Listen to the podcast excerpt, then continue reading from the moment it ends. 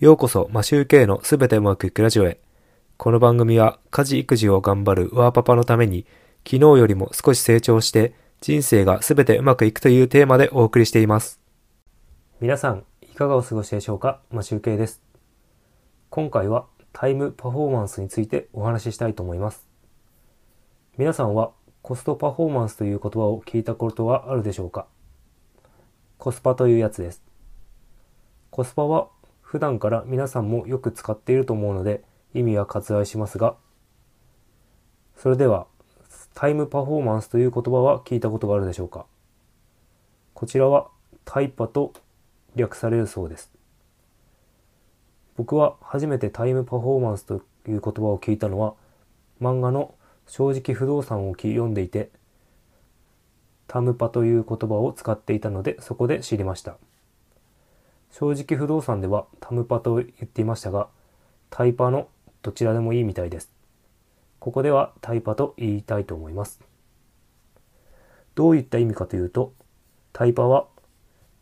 時間重視の価値観のことで、同じ時間をかけた時に、かけた時の満足度を指す言葉のようです。コスパが費用対効果であれば、費用対効果であるならば、呼び方がふさわしいか分かりませんが、タイパは時間帯効果とでも言うのでしょうか。僕が今まででコスパの良さがよく分かったのが、サブスクリプションの Hulu です。海外ドラマを見まくっていたので、1枚あたり新作であれば500円くらいかかっていたものが、月額1000円でいくらでも見れることができるようになりました。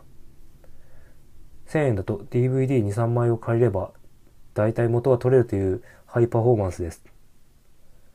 僕の今の生活で知らず知らずに意識せずにやっていたタイパがあります。それは YouTube と Voicy とオーディオブックを2倍速で視聴しているということだと思います。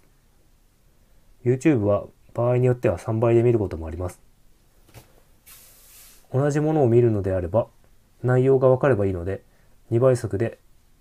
もしくは2倍速以上で視聴します。娯楽というよりも情報収集だけがメインとなるので、特に楽しもうというわけではなく、本当に情報収集だけに使います。このコスパ、タイパというものは、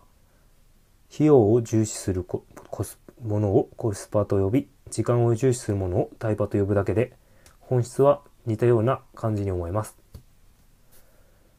読書に関して言えば、1ヶ月に1冊しか本を読む時間が作れなくても、